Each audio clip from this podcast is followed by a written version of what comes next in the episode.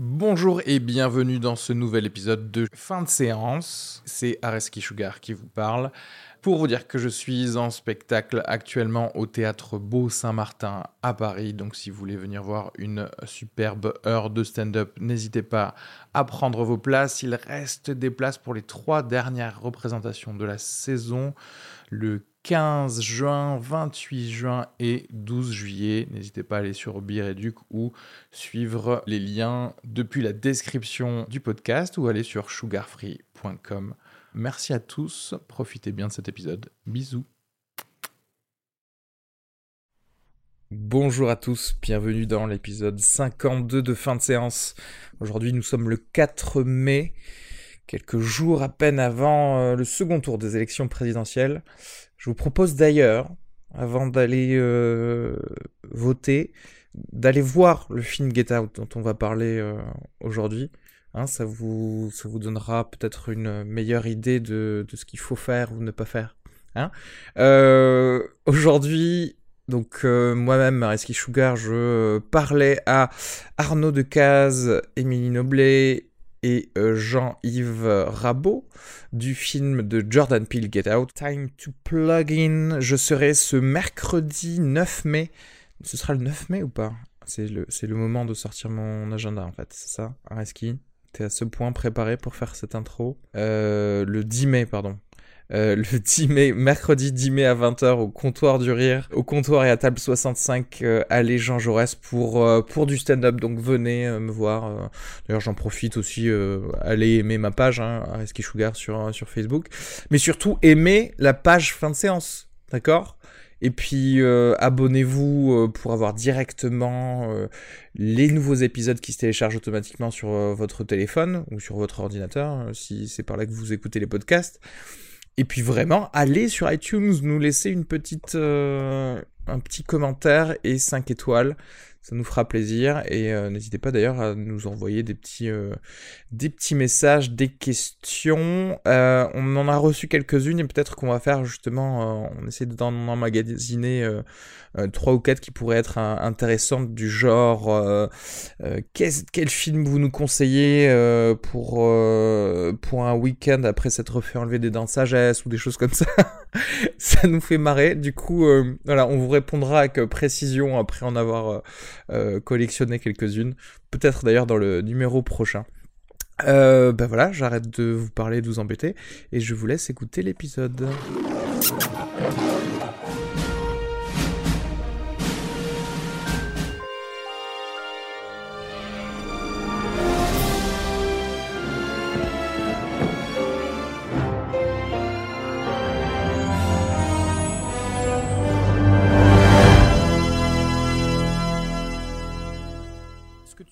Ce que tu avais envoyé hier, euh, Jean-Yves, dans la, dans la petite discussion commune. C'était juste, euh, c'était, c'était les premières images du nouveau Dolan avec Kit Harington, c'est tout. C'était une petite news vite fait, quoi. Euh, ah oui, bah oui, voilà. En fait, il fallait juste que, que, je me rappelle. Mais après, le, si tu veux, la vidéo n'est pas, n'est pas du tout un trailer. C'est t'as, as des images de reportage sur lieu de tournage et puis c'est entrecoupé d'une interview de Dolan, en fait. J'avais vu, ouais. Et pour mais le coup, mais c'est cast full américain. Mais c'est pas très, mais c'est voilà ça, ça dit pas, tu vois juste Kit Harington, c'est tout quoi. Et tu, il y a, y a, pas, y a pas vraiment de, il y a pas grand chose. Donc je, j'aurais rien à dire, juste de dire, c'est cool, on, on, a vu les nouvelles images et, euh, et voilà. Oui, ben enfin, tu, tu, tu, viens de le dire pour le coup. Mais, mais euh, ça a l'air quand même d'avoir beaucoup plus de budget que, que ce qu'il fait d'habitude quand même. Non?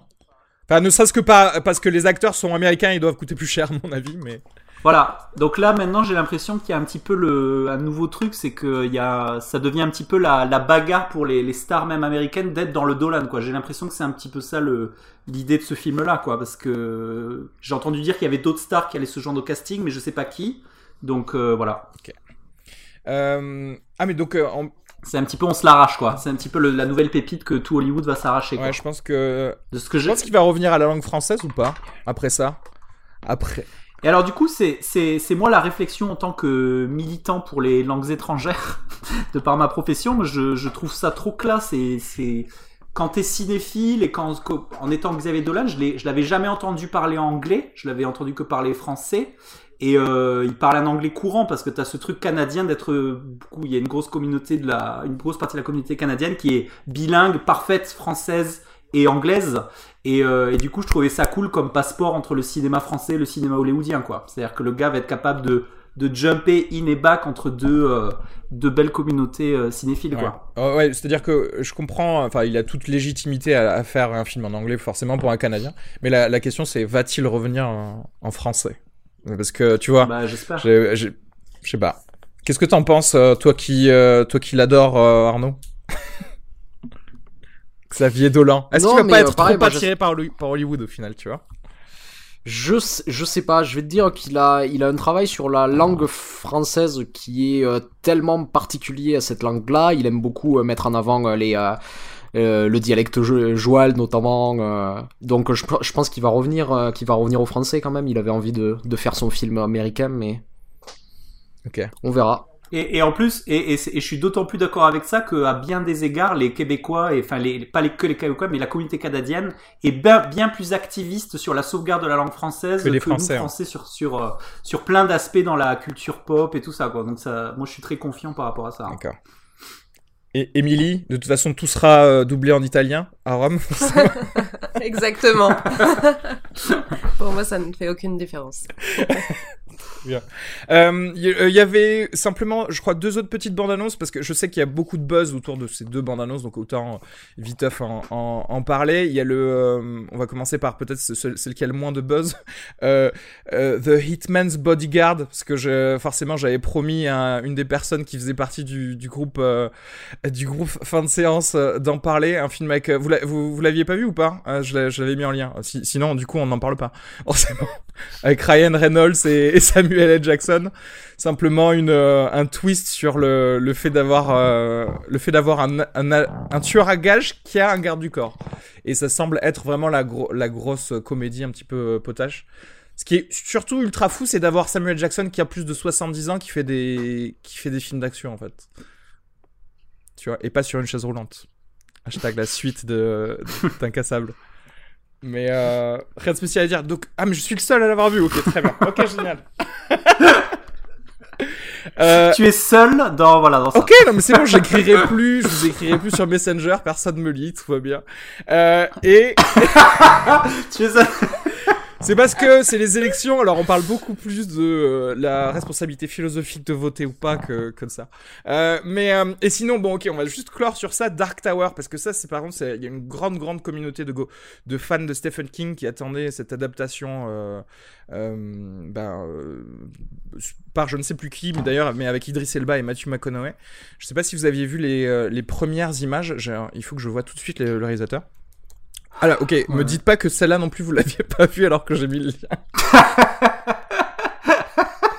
si, moi j'ai vu, j'ai vu vite fait. Euh, c'est. Euh, euh... alors après, moi je vais pas pouvoir t'aider parce que j'ai j'ai pas lu le les les comics quoi, donc je sais pas. Euh, c'est des romans. Comment me placer. Il y a eu des romans, je sais romans puis comics, ouais. C'est des romans illustrés? C'est quoi en fait? C'est des romans. À la base, c'est des romans de Stephen King. C'est, euh, il y en a 6 je crois, 6 ou 7 non Quelque chose. Euh, on a perdu à Attends, mais il n'y a pas, euh, y a pas eu des adaptations en... Il y a pas eu des adaptations illustrées Si, si, si, si, tout à fait. Il y a eu peut-être des adaptations en bande dessinée. Il y a eu, romans, puis comics, puis maintenant ça, en fait. Ah voilà. Alors je savais pas qu'il y avait le roman avant le comics. je... Moi, je suis comme toi. J'avais cru qu'en fait ça a été direct. Enfin, c'est. Et c'est un peu le roman au long cours de Stephen King puisqu'il commence dans les années 80 et je crois que le dernier il sort en 2010 ou quelque chose comme ça. C'est quelque chose qu'il a, qu'il a suivi toute sa carrière, qui a énormément évolué, où il, il, a mis énormément de choses autobiographiques et qui est un peu la pierre angulaire de, de l'œuvre de Stephen King, quoi, qui relie un peu tous ses autres, tous ses autres romans. Effectivement. Euh, c'est pour ça que d'ailleurs il y a beaucoup beaucoup de comment dirais-je de, de, buzz parce que c'est c'est une franchise euh, littéraire qui a quand même eu le temps d'accumuler beaucoup beaucoup de, de, gens et c'est réalisé par un danois euh, qui s'appelle Nicolas Arcel. Alors je sais pas si je sais qu'il a voilà ce que je vois c'est qu'il a été scénariste de par exemple Royal Affair tu sais avec Mads Mikkelsen. Je sais pas si vous avez vu. Ah oui. Et, euh, et voilà, mais bon, bref, c'est ce sera, ce sera à voir. Et j'ai vu qu'il a fait aussi les Millennium euh, en série. Mais euh, là, pour le coup, derrière la, euh, la, caméra en tant que réalisateur, je sais pas trop ce, ce que ça va donner. Les images ont l'air plutôt cool, mais forcément, c'est un blockbuster. Donc, si tu veux, on va pas nous donner une bande-annonce avec, avec des choses dégueulasses à regarder. Mais voilà. Bon, ok, j'ai compris, je finis les news, c'est bon. J'aurais, j'aurais juste un petit, euh, un petit crossover euh, culturel à faire, puisque je vais profiter de la présence d'Émilie euh, qui habite à Rome. Euh, une question pour toi, du coup, c'est que j'étais en, récemment en- à Rome avec ma femme, et du coup, un soir, on, on voulait aller au ciné, et je me suis rendu compte d'un truc que je savais pas, c'est que, euh, un petit peu comme en France et pas partout, mais je me suis rendu compte qu'en Italie, euh, tous les films sont doublés, en fait. Mais on en- Et, euh, On en a parlé la dernière et- fois avec Emily. On en et- avait et je voulais avoir ton ressenti par rapport à ça parce que j'entends souvent des discussions moi en tant que prof de langue de dire que euh, euh, nous les latins, les français, les italiens, les espagnols on est nuls. Et il y a un, des paramètres sur lequel on rentre compte c'est oui mais de toute façon on n'est pas aidé parce qu'au cinéma il y a que des films doublés. Donc tu, tu as même pas des endroits où tu alors la question c'est est-ce que c'est comme ça parce que euh, les Italiens en général sont pas prêts à regarder des films sous-titrés, un peu comme pourraient l'être les Américains par exemple, ou c'est pour une autre raison? T'as- est-ce que tu pourrais m'éclairer par rapport à ça?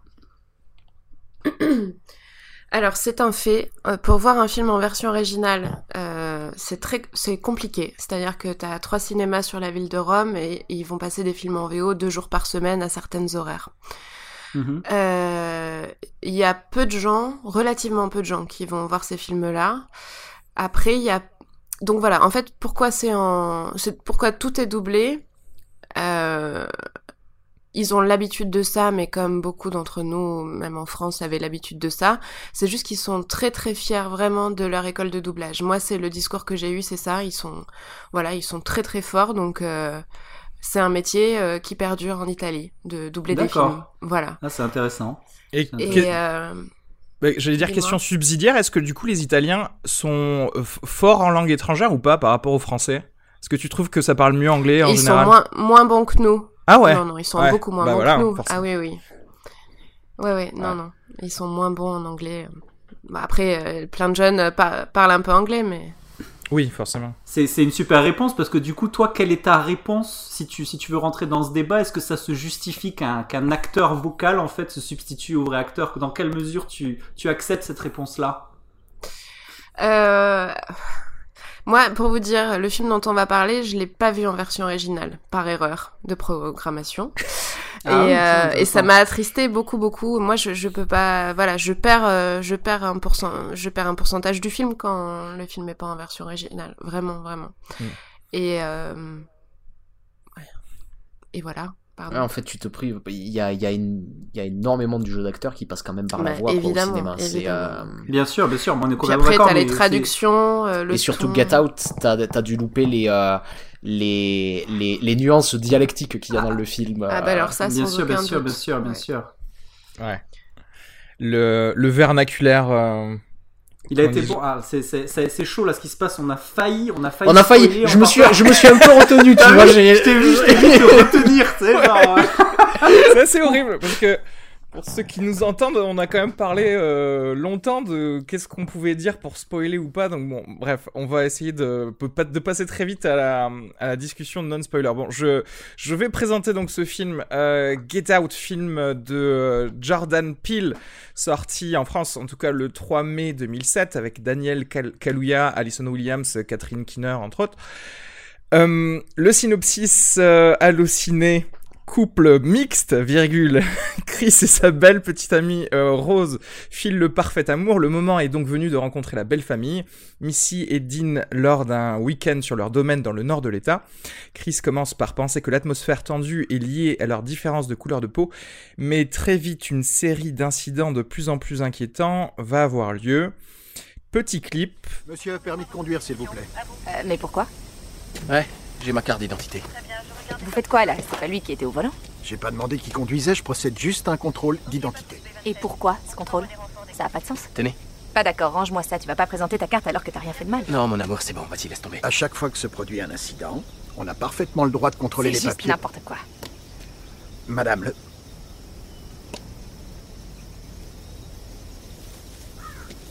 Tout va bien, Ryan? Ouais, c'est bon.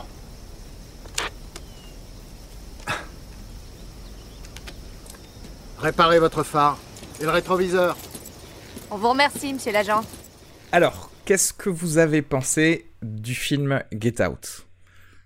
Alors euh, moi j'ai euh, j'ai passé un moment euh, exceptionnel, j'ai adoré ce film, c'est un énorme coup de cœur, c'est je pense je pense moi j'ai je vais me calmer sur parce que j'ai tendance à, à m'emballer sur tout mais je pense pas exagérer en disant que je sais qu'il sera dans mon top 10 2017. Euh, ce que j'ai envie de dire, c'est que j'ai passé un super moment parce que euh, c'est un film qui marche sur plusieurs niveaux. C'est, euh, j'y vais comme comme sur, sur l'affiche. Moi, j'y vais pour voir un film de genre, un film d'horreur. Ça marche ça marche sur autre chose, on en parlera. Tu peux prendre plusieurs angles d'approche et c'est ça qui fait la richesse du truc et c'est ça qui fait que moi j'ai j'ai adoré. J'ai adoré participer à l'effet forain de la salle, euh, effet qui était le même pour moi que euh, effet qui était le même pour moi que pour The Conjuring 2, mais la différence c'est que The Conjuring 2 c'était vraiment pas terrible, et là c'est génial, et du coup on reparlera de cet effet forain en décalage qui est génial. Euh, je suis terrifié par ce film, à tous ces niveaux. Je passe un super moment, donc je me régale. Donc voilà, c'est tout ce que j'ai à dire. Euh, exceptionnel. Émilie, un petit mot sur, euh, sur Get Out. Que tu as vu du coup il y a pas très longtemps ou il est sorti avant en Italie peut-être, je sais pas? Ah non, non, non. Non, je l'ai vu euh, tout à l'heure. Ah. À Paris. Ah pardon, du coup j'ai cru que tu l'avais vu en italien du coup. Et non. Quand tu disais, d'accord. Je l'ai vu en version française. D'accord. Voilà. Doublé Ah, en français. d'accord. Ce qui était une immense déception, mais c'était ainsi. Alors, moi vraiment, j'ai été prise par le film. Ça m'a. Ouais, ça m'a beaucoup plu. Je trouve le jeu d'acteur absolument incroyable. Euh, Je pense que c'est un, un thème, on y reviendra, euh, difficile à aborder. Euh, je, je vois voilà comment il peut être critiqué de plein de manières, mais effectivement, c'est un film qui mélange un peu les genres, qui est qui m'a fait sursauter, qui m'a fait sourire. Alors moins que si je l'avais vu en anglais, n'est-ce pas? Je pense. Mais euh, euh, c'est un ensemble, je sais pas, la, musique, euh, l'image, le jeu, tout ça fait que bien que je l'ai vu en français et que j'aime pas ça, j'ai été complètement immergée dans le film et donc je recommande vivement d'aller passer ce super moment au cinéma. Voilà. Arnaud. Si je dois, si je dois rajouter quelque chose sans spoiler, ce qui va être extrêmement difficile, c'est, euh, ça m'a fait à peu près le même effet que l'année dernière quand on est, euh, quand on est allé voir euh, The Witch de, de Robert Eggers, dans, dans, Mm. dans le sens où c'est la découverte, c'est un premier film aussi. Ah ouais. Et, et, et, dans, et dans un premier film, en fait, je découvre une, une maîtrise des, des outils euh, cinématographiques que je, que je trouve assez génial parce que euh, on en reparlera. Le scénario, je le trouve béton, mais au-delà de ça, la maîtrise du rythme dramatique pour créer une tension est juste parfait quoi dans, dans le film. C'est un film qui suit à la lettre tous les éléments du code. C'est mais vraiment mais qui arrive quand même à développer un discours extrêmement personnel et c'est ça qui m'a beaucoup plu. Mm. et c'est vrai que en, en- lorsqu'on a commencé ce podcast l'année dernière au début on, euh, on, on déplorait de, de plus voir de, de bons auteurs de, de cinéma d'horreur et je le répète encore une fois mais depuis un an c'est la déferlante quoi. C'est ahurissant. J'ai l'impression de voir plein de jeunes auteurs qui ont envie de faire quelque chose du genre et qui disent quelque chose du monde à travers ça. Et, euh, et ce film je trouve que parmi tous ces films-là, j'ai trouvé que c'était le haut du panier, le haut de- du panier de ça. Donc gros gros enthousiasme et je recommande absolument. Euh, que dire de plus? Je pense que vous avez tout dit. J'ai euh, également beaucoup beaucoup aimé ce, ce film. Comme tu disais, les, les codes du film de thriller horror sont absolument respectés. Et c'est très drôle parce que j'en avais plusieurs fois parlé de Jordan Peele, euh, qui donc euh, fait partie d'un duo comique euh, aux États-Unis et euh, qui faisait de nombreux petits sketchs euh, pour euh, leur pour leur émission où effectivement ils adoraient faire ce genre de choses et se et parodier au final ce qui ce qui compte pour eux et ce qu'ils aiment dans le cinéma, c'est-à-dire les films d'action ou les films d'horreur. Et en fait, on voit bien c'est comme une imitation de quel- de quelqu'un qui euh, une imitation orale d'une personnalité ou de quelque chose comme ça. C'est-à-dire qu'en fait, il a compris totalement quels étaient les codes de- d'un film d'horreur et il a su les utiliser parfaitement. Et, et pas trop pour que ça fasse justement une parodie, c'est-à-dire que là, il a été vraiment euh, très droit et qui et pour raconter son propos qui est euh, quand même assez génial. Et comme tu disais euh, aussi Jean-Yves, c'est-à-dire qu'en fait, euh, et moi je, le dis d'avance, je vais aller le, re- le revoir, peut-être même le re-revoir ce film, c'est sûr, parce que euh, non pas parce qu'il y a des choses, enfin peut-être aussi parce qu'il y a des choses à revoir euh, quand on l'a vu jusqu'à la fin, mais ne serait-ce que parce que tu peux vraiment prendre plusieurs angles de, euh, de points de vue en fait dans, dans ce film. Et aussi parce que euh, c'est pile ce qu'il voulait faire justement, pouvoir euh, te, faire un film euh, où on te vraiment on te donne euh, le regard de quelqu'un qui qu'on n'a pas l'habitude de voir. Je vais pas aller dans le spoiler, je vais dire juste que c'est aussi un peu de la méta narration parce que d'un point de vue général, dans un film d'horreur, on a toujours le noir qui meurt au début.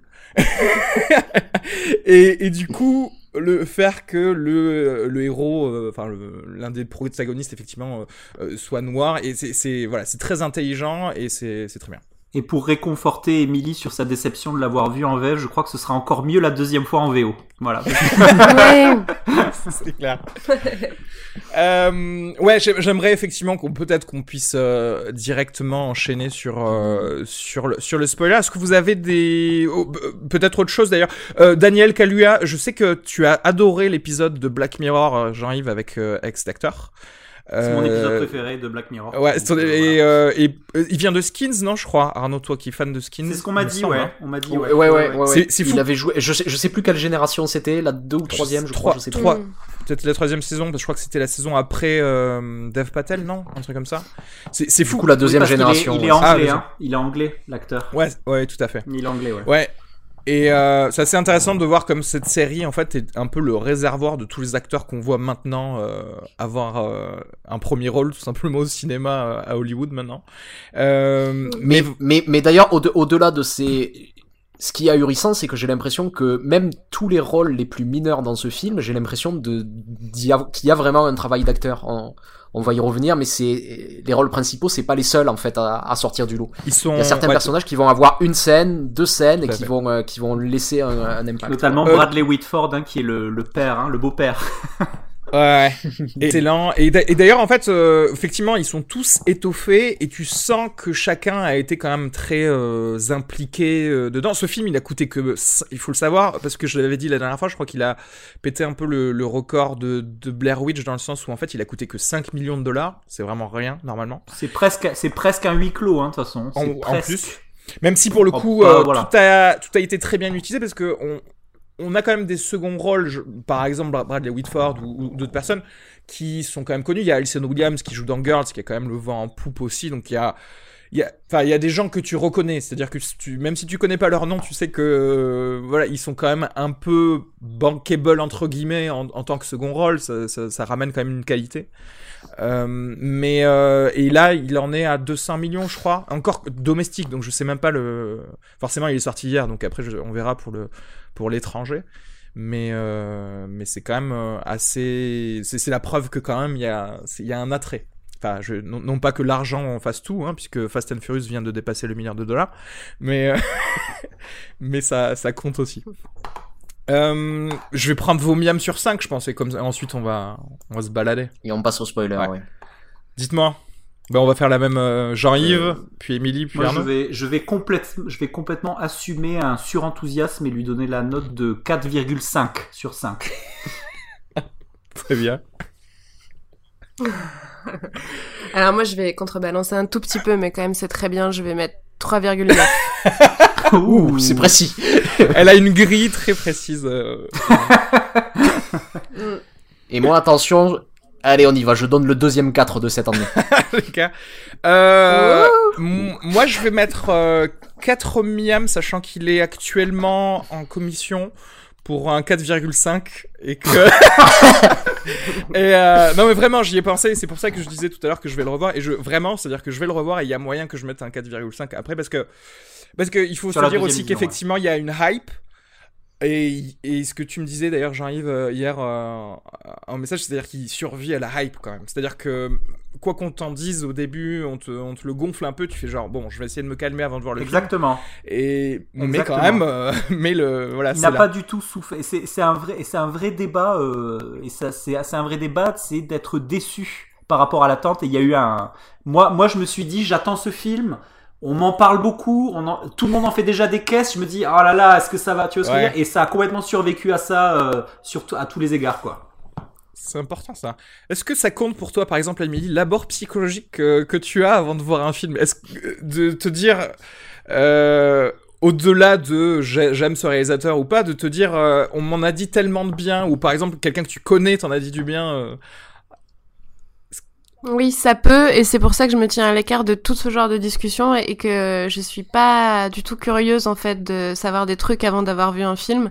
Et là, pour vous dire, Get Out, je savais pas ce que c'était, je savais pas du tout quel réa, quel genre de film et tout. Arnaud m'a dit on va voir Get Out, et ce matin j'ai demandé une place pour un film, je ne savais pas du tout de quoi ça parlait. On était trois dans la salle et euh, j'étais quand même hyper emballée alors que voilà, on, on entend dire qu'il y a pas mal de séances qui sont assez folles euh, sur ce film. Bon, nous on était trois, on était calmes, mais ça a fonctionné quoi. Donc euh, Au, pa- au passage, ça doit être incroyable de voir ce film sans savoir absolument de quoi ça parle et d'avoir rien su de. Enfin, tu vois, c'est euh, ça.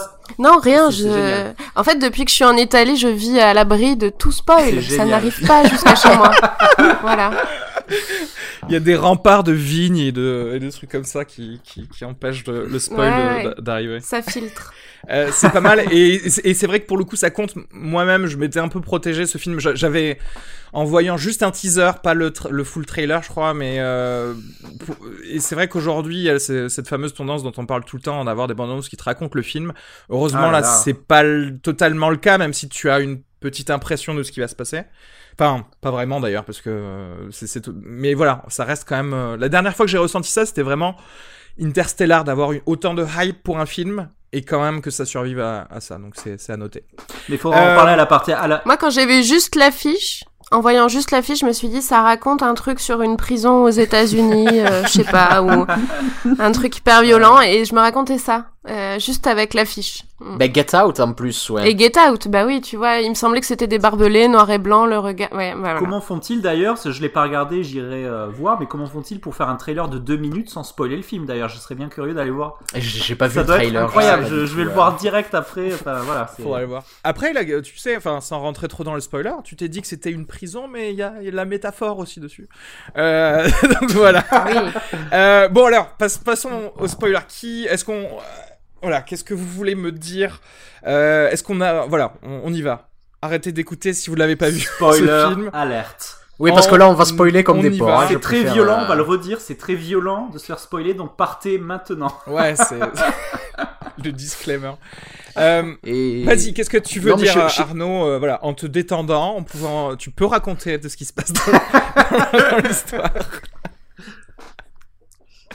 Non, mais en fait, c'est marrant parce que c'est c'est vrai que c'est vrai que c'est c'est un film euh, assez surprenant parce que euh, si on si on raconte l'histoire telle qu'elle se déroule, je pense qu'on pourrait croire à, à un euh, à un épisode un peu de, de la quatrième dimension ou de quelque chose ouais. comme ça. Ça fait très ou Black Mirror d'ailleurs. Ça pourrait être quelque chose euh, Clairement. de cet ordre-là, mais euh, surtout ce qui est intéressant, c'est la manière dont c'est raconté. C'est-à-dire que l'histoire est révélée petit Voilà. à petit. Il y a quelques jalons qui vont faire qu'on va Le découvrir l'histoire euh, à peu. Et euh, ce qui est intéressant de voir, c'est que d'abord, on a vraiment l'impression d'être en présence d'un film d'horreur de base, en fait. C'est-à-dire, euh, on commence par un euh, par un plan séquence d'une scène de d'enlèvement où quelqu'un marche dans une petite rue sombre euh, euh, d'une banlieue américaine et va se faire euh, va se faire enlever. Mais ce qu'il est intéressant de noter, en fait, c'est que dès le début, il n'y a pas une inversion des codes, mais par contre, il y a une inversion des gens qui habituellement prennent ces rôles-là. C'est-à-dire que, euh, et je sais pas si j'en ai déjà vu à ce point-là. Je sais, je- euh, tu vas me dire si je me trompe par esquisse, je, je pense peut-être pas à un film là, mais d'avoir un vrai film d'horreur euh, afro-américain en fait qui me parle de ce point de vue-là et qui me parle de cette expérience. C'est- c'est- C'est-à-dire que généralement, quand on va avoir un, un- un film et qu'on veut amener ce, ce, cette, euh, cette impression euh, d'horreur, ça va être plutôt un personnage blanc qui va dans une ruelle d'un quartier malfamé. Voilà. Et là, c'est l'inverse. C'est un personnage noir qui va dans un quartier huppé et qui va se, qui va se faire enlever. Cette inversion, euh, cette inversion elle va, va avoir lieu à tous les niveaux plus tard. C'est- c'est- C'est-à-dire que euh, plutôt que de se dire c'est les lieux malfamés qui sont terrifiants, pour Jordan Peele, il va dire et si ce qui était terrifiant, c'était euh, la, la, la banlieue tranquille Voilà. américaine, tu vois, la, la famille blanche américaine. Et pour euh, euh, répondre à ta, à ta question, en fait, non, on n'en a pas vu. Et, et justement, pourquoi Mhm. Parce que au-delà du, de la simple euh, inversion par rapport à si, au fait d'avoir un protagoniste blanc, La facilité, ça aurait été d'avoir un protagoniste noir et de l'amener euh, dans une petite ville du Mississippi avec des consanguins à base de wrong, wrong turn et des rednecks, tu vois. Et là, l'intelligence et la viande de, de, de ce film, c'est en fait de se dire non, parce qu'on on va mettre ce personnage chez des gens qui sont euh, libéraux, enfin libéraux en anglais, c'est de, genre de gauche, tu vois. Et, et c'est ça qui est fou, c'est-à-dire qu'en en gros, ce sont les gens euh, de ton camp. C'est les gars qui vont te dire non mais j'ai voté, j'aurais voté pour Obama trois fois. c'est le thème qui est le plus violent du film d'ailleurs. C'est le thème qui est le plus violent du film. C'est ce qui, ce qui s'appelle aux États-Unis le, le, le, racisme libéral. En fait, c'est j'ai voté pour Obama. C'est-à-dire c'est un truc qui, c'est ta carte sortie de prison en fait pour euh, quand tu parles. Et d'ailleurs c'est c'est c'est c'est ça en fait. Et moi ce que j'ai aimé c'est que euh, la violence du film c'est c'est pas elle est pas là où tu l'attends et c'est ça qui est beau c'est à dire que as, tu tu le prends comme le film d'horreur classique ça marche mais c'est et, et malgré le fait qu'il y a un truc graphique qui est déjà très fort à assumer avec ce truc du neurochirurgien de casser des trucs et tout c'est pas ça qui est le plus violent le plus violent c'est ça, c'est le c'est le jeu dans le racisme en fait, c'est ça qui est la, la violence. C'est le malaise, c'est le malaise. Le malaise Et d'ailleurs, euh, juste euh, rapidement, parce que j'écoutais un podcast avec Alison Williams, donc la, celle qui joue la petite, petite amie euh, de, de, Chris dans le, dans le film, et elle parlait de Jordan Peele et comment ça s'est créé. Et justement, Jordan Peele a commencé à écrire ce film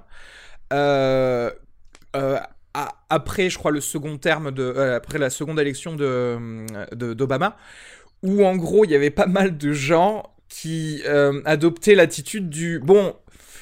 On a un président noir. on a un, pré... on a un président noir. La bonacité de. C'est pour euh, montrer l'efficacité de le, du chasseur, en fait, tu vois. Et en gros, de tous ces gens qui disaient euh, Les gars, c'est bon, on a un président noir, donc euh, il n'y a, plus de racisme. tu vois, on a, c'est bon, on a voté pour lui une seconde fois. Et, et justement, c'était cette attitude-là qui a un peu motivé. Et du coup, on comprend pourquoi et comment il a mis en place tout ça. Et je trouve que c'est extrêmement intelligent parce que ce qui compte le plus dans cette. Euh, c'est de enfin. On, on, peut jamais atteindre une empathie parfaite, en fait, euh, pour, euh, pour quelqu'un. Mais et, spécialement pour quelqu'un, bon nous, il faut qu'on vous le dise, hein, vous n'entendez que nos, que nos voix, mais malheureusement aucun de nous n'est noir, hein, dans, autour de, voilà. Mais du coup, on, on, peut jamais vraiment savoir ce que c'est d'être vraiment une minorité si visible que ça dans des rues qui sont entièrement, euh, par exemple, euh, peuplées de blancs. Et je trouve qu'il y a le, le fait d'approcher euh, au moins ça dans, dans ce film et de se sentir effectivement que tu es en sous-nombre, en fait, tout simplement. et, et, je trouve qu'il le fait vraiment avec efficacité et quand, et quand même finesse. C'est pour ça que c'est pour ça que je te posais la question hier. Moi, je suis très curieux de savoir comment tu vis ce film si jamais tu souffres du racisme quotidiennement en fait. Si pour toi c'est un traumatisme, tu vois ce que je veux dire? Est-ce que euh, et moi, enfin, je me pose la question. Tu vas voir ce film, tu souffres du racisme, c'est une souffrance pour toi quotidiennement. T'as du mal. À... Alors effectivement, tu me disais oui, le personnage principal arrive à avoir ce détachement, notamment quand il est cool avec le flic, qui rentre pas dans son jeu, qui monte ses papiers, il y a pas de problème, je vois où tu vas en venir. Mais comment tu fais si tu n'arrives pas à avoir ce détachement-là et que tu vois ce film et que c'est une souffrance? C'est pour ça que je te posais. Alors, juste pour expliquer, pour, pour expliquer le le l'élément auquel tu fais référence, c'est au début du film en fait, euh, Alison Williams et, et euh, euh, Daniel Kaluuya, Chris, se font arrêter par une voiture de police et le policier demande les papiers de Chris mm. parce qu'il est noir, grosso modo. Et lui, il veut les lui donner, mais Ali, Alison Williams dit aux, aux flics que euh, c'est pas des choses à faire, que c'est pas parce qu'il est noir qu'il faut le. Et grosso modo, il fait ça. Et pendant ce temps, il y a Chris, lui, qui est un peu gêné et qui dit non, non, mais ça ne me pose pas de problème.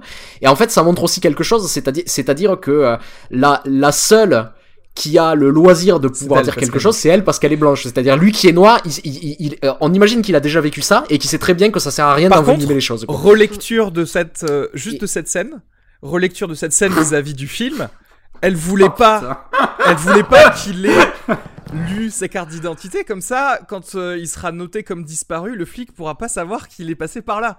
Et ça, c'est ouf, tu vois. Tout à fait. et, oui. Et il y a autre, il y a, il y a, il y a, il y a autre chose. On y reviendra quand on parlera à la fin du film, mais ça, il y, a quelque chose de très très intelligent à la fin euh, vis-à-vis de cette intervention des policiers aussi. Euh, bon, je vais peut-être en parler là. Est-ce du spoil, du coup Est-ce que c'est du spoil du coup quand tu le ouais, quand tu le vois une deuxième fois d'éclater de rire quand tu revois cette ah scène Ah oui. en fait, en fait En fait, ce qui, ce, qui se, pa- ce qui se passe à la fin du film et que je trouve assez intelligent parce que euh, le scénario est très bien construit, il reprend un peu tous les éléments qu'il a mis en place. Et à la fin du film, quand il arrive à, à, à, à s'échapper en fin de cette euh, de cette euh, de, de, de, de cette ban- banlieue de fou, on va dire quoi. Euh, il, euh, il a réussi à, à éliminer certains qui, qui lui couraient après. Et euh, alors qu'il est sur le point de s'échapper, il y a une voiture de flic qui arrive. Et là, on se rappelle de ce flic raciste. Mm. Et, tout d'un coup, quand cette voiture arrive, on se dit putain, c'est la fin. Et on a toutes ces images, en plus, comme tu disais, de Black Lives Matter. Tu vois, des, des noirs qui se font Mm. tuer aux États-Unis oui, par les mais flics. oui, mais oui, mais Et il est dans une position, dans une position qui fait que, euh, en plus, euh, il y a une blanche all- allongée à côté de lui, et on se dit c'est terminé. Ouais. Et là, Ouais. il nous refait une dernière surprise en nous montrant que celui qui sort, c'est son ami qui bosse en fait pour la sécurité des aéroports et qui est venu le rechercher. Il y a un petit retournement assez assez rigolo à ce moment-là et Ouais, un soulagement qui arrive En, par parla- ça. en parlant. Émilie ouais. peut-être Non, c'est super. Vas-y. Non non vas-y Émi- Émilie. Euh, non, non, mais je suis tout à fait d'accord avec toi. Non, Je non, mais c'est- super. euh, Qu'est-ce qui me vient Non, je sais pas. Sur euh, peut-être Émilie a un coup- petit et mot à dire sur la. gars Parce que moi je trouve que c'est un film pédagogue en fait. Et c'est pour ça, pour répondre un peu à la question que tu posais, Jean-Yves, de quelqu'un qui le vit euh, tous les jours. Enfin, je peux, enfin, c'est difficile de prendre la, voix d'une telle personne, mais moi je dirais, je dirais que peut-être d'un côté, si elle est optimiste, elle va dire, euh, ah enfin, quelqu'un va présenter aussi, tu sais, les petits faux pas à la base de, euh, ah, Chris t'aimes le golf? Parce que moi je connais Tiger Woods, tu sais. Genre, euh, tu sais, un, un peu genre, euh, ah ouais, Areski, tu viens Ouais, d'Algérie, j'adore le couscous, tu vois. Et genre, enfin- what's the, tu vois, quelle est la corrélation mais... ça fait partie de, de ça et, et je trouve que c'est assez, c'est souligné en fait. Et même pour le gars qui ne, par exemple, je, je me mets à la place d'un gars peut-être un, un- Enfin, c'est pas vraiment, on va dire, du, du pur racisme, mais pour, pour ces mini faux pas, quelqu'un qui serait capable de le faire, il va être dans une salle de cinéma où des gens vont rigoler à cette blague, il va, il, il- bah, il va se demander pourquoi.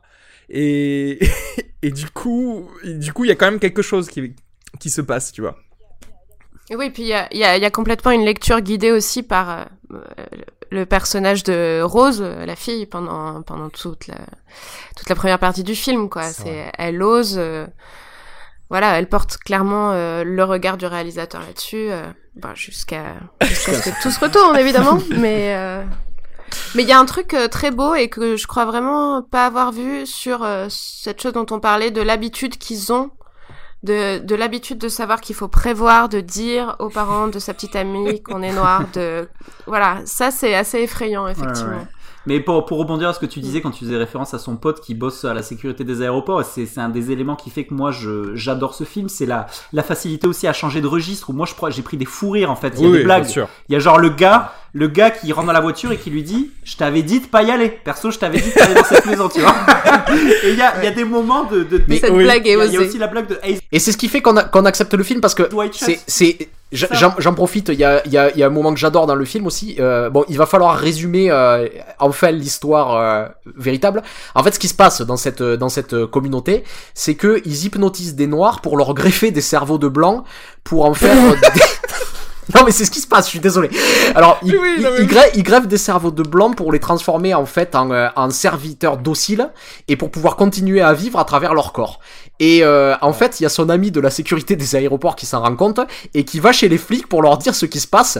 Et il leur dit, euh, il y a mon ami Chris qui a disparu depuis euh, deux jours et je pense qu'en fait, il y a sa belle famille qui l'a transformé en esclave sexuel dans la banlieue.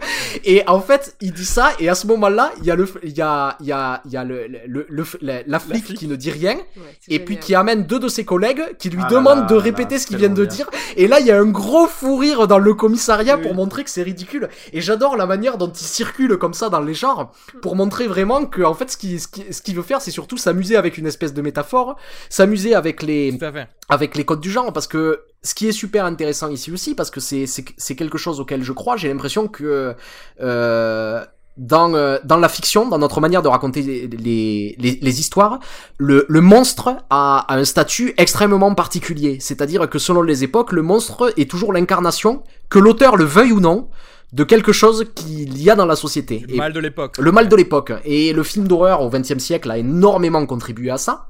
et notamment les clichés dont on parlait, c'est-à-dire les ruelles sombres où peut-être un noir va t'attaquer, tu vois, les, les, les, les choses comme ça. Et ici, il se réapproprie ça pour essayer vraiment de parler de euh, ce que c'est qu'être un euh, noir aux États-Unis euh, aujourd'hui. Et, euh, et il le fait à travers ça. Et ce que j'adore, c'est que euh, il montre aussi qu'il y a quelque chose de de de, de un peu ridicule à vouloir faire passer ça dans le film d'horreur. Il l'avoue aussi, et derrière, à travers, à travers ce discours-là, je trouve que c'est aussi, euh, aussi un très beau film sur ça, sur le pouvoir du cinéma, sur ce qu'on peut dire. Et si on imaginait que euh, on mettait toutes nos, toutes nos, nos, frustrations ici, qu'on s'en servait comme catharsis pour essayer d'exprimer quelque chose. Et, et il, il, le fait euh, de manière extrêmement consciente. Je, je pense vraiment que c'est un film très pensé, quoi, très intelligent, très, très, très raffiné, parce que il fait no notamment référence, c'est-à-dire, bon, tu l'as dit, ça se passe dans l'état de New York, mais il ramène toute une imaginaire, tout un imaginaire du sud des États-Unis.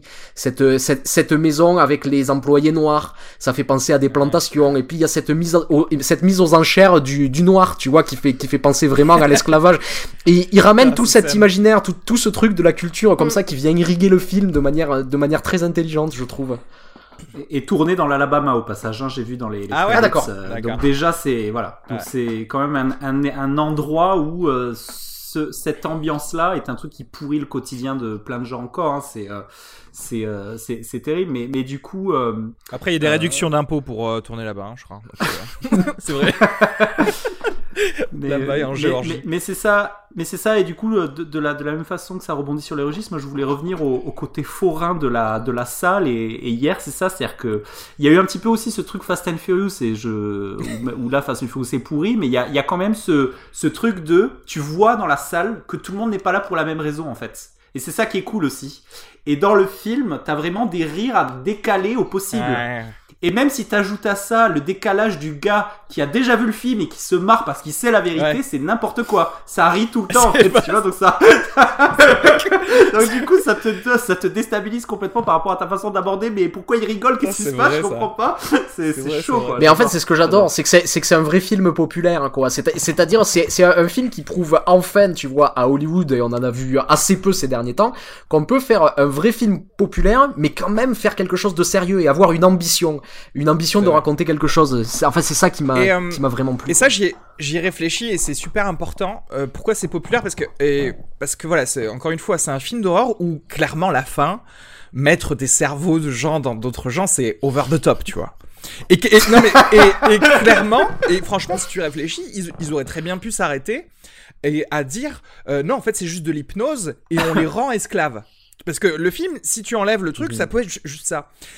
Mais, et moi, ce que je crois, bon, encore une fois, le mec vient du comique, et etc. Et c'est ce qui permet aussi de vendre le film encore mieux, c'est que, c'est qu'en fait, il embrasse ce qu'il aime dans l'horreur, quoi. Il dit non, ils prennent les cerveaux des gens et ils vivent de... c'est comme ça. Et on s'en bat les couilles et on y va mais mais mais mais c'est aussi au, au, au delà du populaire c'est pour créer c'est pour créer le monstre aussi. C'est il veut le monstre il veut qu'il y ait le monstre ouais, tu ouais, vois dans le et du coup ça se prend pas au sérieux et du coup tu acceptes encore plus. Imagine le même film mais fait un peu trop sérieusement un peu trop euh, qui se regarde etc quelque part ce serait un film réussi aussi tu vois mais euh, mais peut-être trop lourd et au final euh, on en parlerait moins.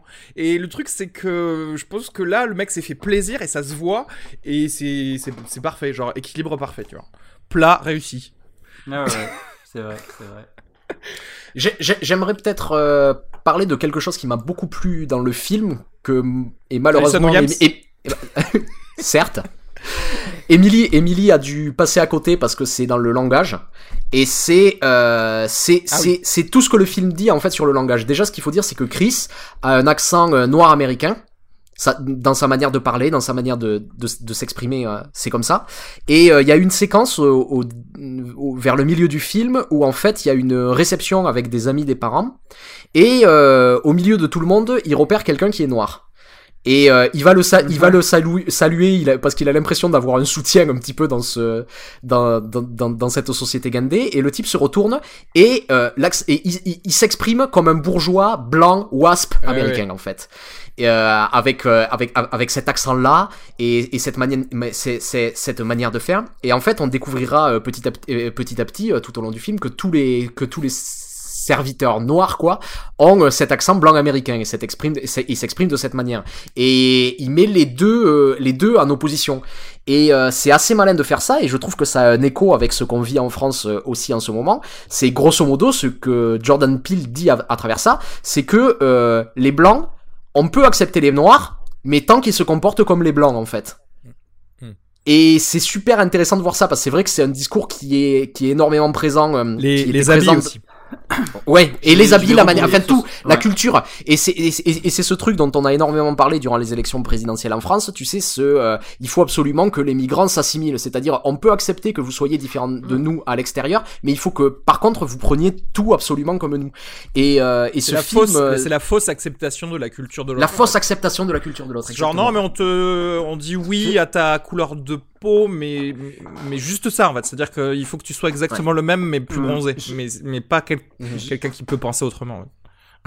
Je vais, je vais rebondir sur ce que tu dis et je vais mettre mes grosses pattes de prof d'anglais dans cette discussion et je suis un poil en désaccord avec toi dans le sens où je rejoins l'utilité de ça, mais pour moi je le prends dans l'autre sens parce que le, pour moi le truc de quand tu étudies euh, l'accent afro-américain, African American accent, c'est c'est aussi s'il se construit comme ça et qu'il est différent, c'est parce que c'est aussi une, volu- une volonté de se construire une identité eux, c'est-à-dire de se construire une identité parce que tu n'acceptes pas l'accent, parce que si tu l'acceptes, ça veut dire que tu... c'est une forme de soumission en fait, tu vois. Donc la volonté et, euh, et, de- et donc du coup de de se de se conf- de pas se conformer avec cet accent, c'est ça qui construit la la, la différence. Et c'est ça qui fait que quand tu as cette connaissance-là et que tu regardes le film pour la première fois, et je pense qu'un public américain le Mhm. sait, la première fois où lui parle à un gars qui est, je crois que c'est euh, la, je crois que c'est Georgina, la- je pense, non la- la- il me semble. Et ça, en fait, c'est censé euh, évoquer un truc ultra étrange, en fait. C'est-à-dire que la première fois que tu l'entends parler, c'est déjà censé euh, dégager un sentiment de ultra étrange en toi. Pourquoi elle parle comme Mm. ça C'est censé vraiment te appeler un truc bizarre. Et je vais, je vais rebondir sur. Il y a encore d'autres subtilités par rapport à ça. Et, euh, je vais, je vais parler trucs ultra violents. Et je suis obligé de faire, de d'aller dans la violence parce que ça, ça parle de la violence du film. Un truc qui est ultra violent, c'est que la première fois que euh, euh, que- donc c'est Chris le personnage dans le film, je sais Oui, c'est ça. La première fois que Chris va chez ses beaux-parents, Washington. le premier, un des premiers trucs que lui dit son beau-père, c'est that a boy. Il lui dit, Ah, pour dire t'es un bon gars, il lui dit that a boy. Et en fait, c'est d'une violence extrême dans un premier temps parce que si moi je suis blanc, je vais à Los Angeles, je me balade et je vois un, un noir américain dans la rue, je lui dis hey boy, il me met un poing dans la gueule direct. Pourquoi? Parce que c'est une, c'est une insulte raciste, parce que c'était un truc qui était utilisé au temps de l'esclavage, où les propriétaires euh, sur les plantations blancs appelaient les noirs boy, parce que c'était pour les mettre en, dessous de man.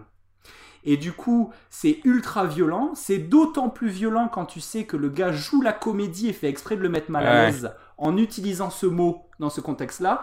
Et pour donner un exemple, et je suis obligé d'être ultra violent, c'est exactement comme si quelqu'un, on prend le même film en France, c'est exactement comme si quelqu'un euh, qui est français issu de la de l'immigration algérienne va chez ses beaux-parents et tu fais le marché avec ton beau-père et ton beau-père il va forcément vouloir parler de melon parce que pas parce que non mais c'est vrai pas parce que il a, parce que juste parce que le, le fait de l'évoquer volontairement c'est ultra violent en fait il y a, y a pas d'autre- y a pas d'excuse en fait à pas euh, tu vois ce que je veux dire? C'est ultra violent de mettre ce mot dans une conversation d'utiliser boy et il y a un écho qui est fait dans le film c'est le moment où il y a son pote qui travaille à la TSA qui va se plaindre à la police. La première truc, le premier truc qu'il dit, c'est Oh, I lost my boy. Et donc la flic, elle lui répond Ah, vous avez perdu votre fils. Ouais. Non, non, c'est pas mon fils, c'est mon boy, c'est mon pote. Parce que moi je suis noir, lui il est noir, donc c'est acceptable de l'appeler mon boy, tu vois ce que je veux dire Ouais. Donc il y a aussi cette subtilité là de rappel de, de euh, est-ce que dans quel cas tu peux utiliser Ouais, ou pas et dans quel cas c'est. Clairement, oui. Et, et c'est ça. Le gros clin d'œil La au mot, violence, quoi. au- La au mot violence. nigga, quoi. C'est en gros, c'est le clin d'œil de moi, je peux utiliser cette expression parce que mon pote est noir, mais mais toi, fais, fais gaffe, quoi. Et, et en fait, et en fait je, je t'assure que déjà le, le, le personnage du beau-père est ultra antipathique. Et quand moi, euh, pas parce que je l'ai, pas parce que je, c'est un truc que j'ai, j'ai pu étudier. La première fois où je l'ai entendu dire ça, c'est choquant, quoi. C'est-à-dire, je me suis dit, il y a un truc nocif chez ce personnage. Le fait de, parce que c'est autrement plus violent du truc de Tiger Woods, en fait. Parce que le truc de Tiger Woods, c'est un truc de société. Tu vois ce que je veux dire? De euh, Ouais. racisme non assumé. mais c'est un degré de violence encore supplémentaire, donc pour ajouter au tous les degrés du film, tu vois. C'est c'est difficile parce que tu pou- tu pourrais aussi dire c'est le gars euh, qui qui veut tellement euh, plaire et qui veut tellement l- l'assimiler en tant que fils qui pourrait très bien dire ça aussi quoi qu'il arrive. Ce, cela dit et c'est là où t'as eu oui, ultra sauf raison. qu'il joue la oui, comédie, voilà. sauf qu'il joue la Voilà, comédie. et c'est là, et là, par il exemple, joue la comédie, c'est ça qui est violent. de ça, quand tu sais qu'il a fait ça pour 15 autres personnes, tu, tu sens Ouais. qu'il y a de la, oui, effectivement, comme tu dis, de, de la volonté de violence. Et ça- et- fait, et- je vais dire ça, ça- exprès. Ouais. Et, et juste pour revenir au truc qui est la, la- le jeu, ce jeu de comédie qui est la violence ultime du film, parce qu'on est dans un cas où ces gens sont des chasseurs qui attirent des proies dans un endroit, ok? Alors, il n'y a aucune raison qui fait qu'ils pourraient pas le mettre à l'aise, il pourrait être sympa avec lui, tu vois ce que je veux dire? Là, il y a une espèce, Ouais, il y a une ouais. espèce de plaisir sadique à jouer la comédie pour le mettre mal à l'aise. C'est ça qui est horrible. Oui. Et, et, et c'est ça la violence ultime du film quand il réfléchit. C'est vrai, ouais. C'est vrai, c'est vrai. Et avec le truc, c'est euh, vrai que tous les, tous les éléments, ce, ce, ce, ce type qui fait ex- exprès de le frôler quand il fait sa course, euh, sa, sa course du soir, juste pour, Ouais, lui, pour, lui foutre, pour lui foutre les jetons ou ces choses comme ça. Ouais. Exactement. Ouais. Ouais, ouais. Il, faut, il faut le euh, ramener à sa condition qu'il est inférieur. un- quoi, et un- c'est- ouais, le petit sadisme en fait. Mais euh, Et donc pour rebondir juste pour terminer sur ce que tu disais de la ce film qui est doublé, tu la, la perte de sens dans le film quand tu perds la langue originale, c'est Bah, là, euh, extrême terrible. quoi. Mm. Là, c'est plus traduit. euh, voilà, pour vous dire comment la traduction est en français. That's my boy, c'est ça, c'est mon poteau. Alors c'est Ah mon ouais. poteau, Ouais. mon poteau. Et euh, et quand il est au commissariat et que donc le pote dit j'ai perdu Chris, il dit euh, il dit j'ai perdu mon petit Chris. Ah ouais. Alors voilà, donc ça n'a rien à voir et c'est pas du tout la lecture euh, que ouais. vous en avez fait en anglais et euh, donc nous euh, on est plutôt sur ces personnages donc les parents ont ont envie de mettre à l'aise ce mec mais ils sont extrêmement maladroits. Mais Mm. on sent pas qu'il y a une tu vois aussi clairement Mais ce qui est ce qui est Mais Voilà. ce qui est intéressant dans ce que tu dis, c'est qu'il y a quand s'il dit mon petit poteau, c'est quand même qu'il y a une volonté d'associer une façon de parler à, à, à une communauté aussi d'une certaine façon. Euh, oui, après je pense que c'est une traduction ratée pour ça. Enfin, Ouais, mon petit poteau, Oui, voilà. Mais c'est assez ça. intéressant parce que c'est un truc qui n'existe pas en France. En France, on a, en France, tu veux, il y a des immigrés, donc qui viennent avec une culture. Enfin, il y en a aussi aux États-Unis. hein. Mais ce que je veux dire, c'est que là-bas aux États-Unis, les Noirs américains, donc ceux qui par contre genre sont les descendants d'esclaves, là, je sais pas, d'un Sénégalais qui est parti à New York. Effectivement, il y a une culture qui s'est créée, mais en, comme tu disais, en absorbant et en voulant aussi se scinder. Donc c'est c'est vrai que et c'est pour ça que c'est ultra difficile à, à traduire euh, à traduire en français et puis même imagine nous parce qu'on on comprend C'est pas on possible, comprend c'est pas l'anglais possible. mais euh, on comprend That Boy ou des trucs comme ça on comprend qu'il y a une euh, il y a une euh, Mm. une polysémie de, de ça mais quelqu'un qui comprend pas l'anglais c'est vrai que oui forcément il y aura du truc quoi. Mais t'es tout à fait autorisé, auto- t'es tout à fait autorisé à utiliser cette expression. Moi, si je te parle et que je te dis dad boy, y a Oui, rien oui, qui non, se passe, sûr, quoi. Tu vois, c'est juste si tu l'utilises avec quelqu'un qui Ouais, est noir, oui. c'est ça le problème. C'est que avec qui tu, tu vois. Ouais, non, Et c'est, c'est, euh, je voulais rebo- rebondir sur ça parce que c'est un peu la, le, le prolongement de, de ce sujet, mais euh, parler de comment le, comment le film en fait euh, développe le malaise social. Et euh, c'est pour ça que, en fait, si je dois le rapprocher d'un film, ça m'a fait penser euh, à Funny Games de Mm. de, de Haneke, où euh, dans, dans ce film-là, le la, la, la véritable horreur, en fait, ça sort ça ça sort du de euh, personnages en fait qui viennent briser certaines conventions sociales de manière euh, de, man- de, de, de manière étrange quoi. Et euh, ça crée un malaise qui va se transformer petit à petit en horreur. Et c'est ce que fait le film ici aussi. C'est-à-dire il parle de ces petits malaises sociaux de ces de ces moments en fait où on brise des conventions sociales euh, pour mettre quelqu'un mal à l'aise par exemple euh, etc et, et, et- l'horreur vient de ça. Donc je pense qu'il y a quelque chose quelque chose en, en- en commun. D'ailleurs aussi ça parlait euh, ça parlait d'un même milieu milieu social Funny Games et, celui-là même si Funny Games ne, parlait pas de, de, de rapports raciaux mais il y, y avait il y avait quelque chose de commun. Et euh, je pense que c'est un, euh, un, un, un territoire euh, que le film d'horreur exploite malheureusement trop peu parce que je pense vraiment que euh, ça crée ça, ça crée une, une, une- une horreur particulière qu'on n'a pas l'habitude de voir. Et euh, ce malaise là je l'ai pas ressenti dans beaucoup de films je dois avouer. c'est pour ça que j'ai pensé à Fun Games parce qu'il y en a peu. Et euh, et en fait je suis juste content parce que encore Funny Games c'est un film euh, c'est un film d'horreur aussi qui suit des codes aussi mais c'est c'est clairement beaucoup plus un film d'arrêt d'essai tu vois qui se veut comme un film un petit peu euh, euh, et tandis que ce film là euh, reprend ce- cette même chose, mais essaie vraiment de, de l'amener à un public plus large, et c'est quelque chose qui m'a vraiment beaucoup plu en fait. D'ailleurs, juste pour- si on est dans les influences, euh, grosse grosse influence des, de- à mon avis, hein, euh, il y a du Carpenter dans ce qu'il fait en fait. Tu vois, on sent trop euh, la fin des années 70, début 80. Euh, moi, je vois They Live, tu vois, Invasion Lo- Los Angeles. Ce que en moi, ce film, c'est Ouais. ce que Invasion Los Angeles était pour les pauvres. Ce film, c'est c'est pour les noirs en fait. C'est un, peu- c'est un, un peu la même genre.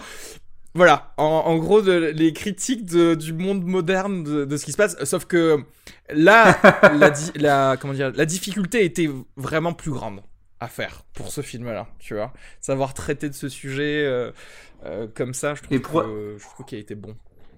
Assez peu, mais, mais, mais après, comme tu le soulignes aussi, c'est Invasion Los Angeles, c'est aussi un film d'horreur rare dans le sens où il aborde des sujets qui sont généralement pas du tout abordés par le cinéma d'horreur. Et- Ou même, euh, d'ailleurs, tu sais, le générique du début avec l'écriture bleue sur euh, sur, euh, on pense à Halloween un peu parce que tu sais, on est dans un suburbs et tout ça. Euh, Il y a ça, il y a du, euh, il y a la paranoïa de, de The Thing. il Y a, pour moi, il y a un truc et c'est et c'est sûr, hein, c'est-à-dire que je, enfin, c'est sûr. Enfin, je sais qu'ils aiment, ils aimaient bien faire ça dans leurs sketchs, dans les trucs de de vieux films d'horreur à base de, de puppets, tu sais, ou de, de choses comme ça. Donc je, je sais que ils aiment bien ça, mais euh, mais là encore une fois, le mec sait prendre, euh, enfin, sait utiliser les, les anciens codes. Et en fait, c'est marrant ce ce que tu dis, c'est un film pour nous parce que moi j'ai un, un collègue euh, prof de français qui qui qui est français, qui est noir d'origine camerounaise et qui m'expliquait qui m'expliquait un truc et qui qui lui vit la situation que vit Chris au début quand il est contrôlé par ce policier.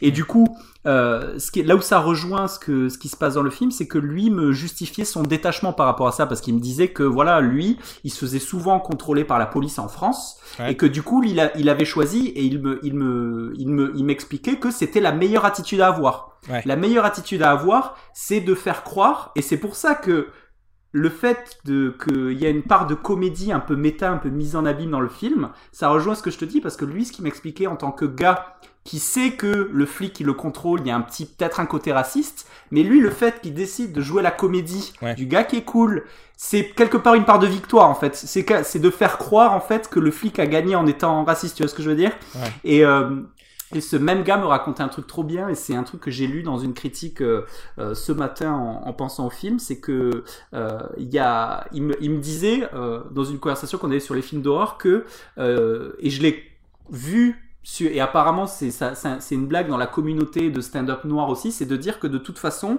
les noirs ne, la, communauté noire américaine ne s'identifie pas aux personnages de films d'horreur américains parce que la blague c'est de dire alors c'est ce que mon- me dit mon pote me dit moi par rapport au fait que je suis noir en fait j'ai trop eu de problèmes en fait. J'ai expérimenté trop de soucis pour aller me faire chier dans une maison où il y a un film d'horreur clairement donc en fait c'est ce que j'ai donc le film tous les films d'horreur qu'on présente jusqu'à présent ils ne sont pas pour moi c'est pas moi tu Ouais, vois ouais. mais et ce que je lisais dans l'article ce matin, c'est qu'apparemment cette vanne est, est aussi Ah bah véhiculée dans le stand-up communautaire noir américain en disant les films d'horreur noirs, pour, enfin avec des acteurs noirs, c'est des quotas, c'est pas nous, c'est pas pour nous en fait. ouais. On n'y va pas, on n'irait pas en réalité, tu sais ce que je veux dire. Donc, je trouve qu'il y avait un truc assez marrant aussi de jouer avec ça. Mais Jor- Jordan Peele lui-même s'est prononcé là-dessus. Il a dit. euh, euh, Ah oui Oui, il a dit Poltergeist, ça n'aurait duré que 7 minutes avec des noirs. C'est-à-dire qu'à partir du moment où la gosse, elle est happée par la télé, terminé. Tout le monde sort de cette maison. Et si tu veux, du coup, c'est trop marrant que tu dis ça parce que c'est vrai que c'est Eh comme oui. ça. Et, euh, et juste pour euh, merde, j'avais un point sur euh, justement ce que tu disais, le cette micro-agression, comme ils disent, de ou plutôt cette peur au final de l'autorité du flic qui, qui va te contrôler, etc. Euh, comme je t'en parlais tout à l'heure, là, j'ai deux exemples dans les séries télé qui discutent de ça. Euh, il y a la série qui s'appelle Blackish. Et euh, où il y a eu un épisode où en gros il y a eu cette discussion du père avec ses enfants de dire oui si tu te fais contrôler c'était je crois c'était après la le, meurtre d'un euh, d'un jeune noir quelque part tu sais genre en Floride ou un truc comme ça enfin il y en a toutes les deux semaines donc voilà Euh, et qui, disait voilà si tu te fais contrôler effectivement tu, tu ne fais pas de gestes brusques tu et, voir ça dans une série comique à un moment sérieux de c'est c'est quand même très fort, c'est assez émouvant. Et je, je te parlais tout à l'heure de Brooklyn Nine-Nine, où là c'est l'épisode de cette semaine.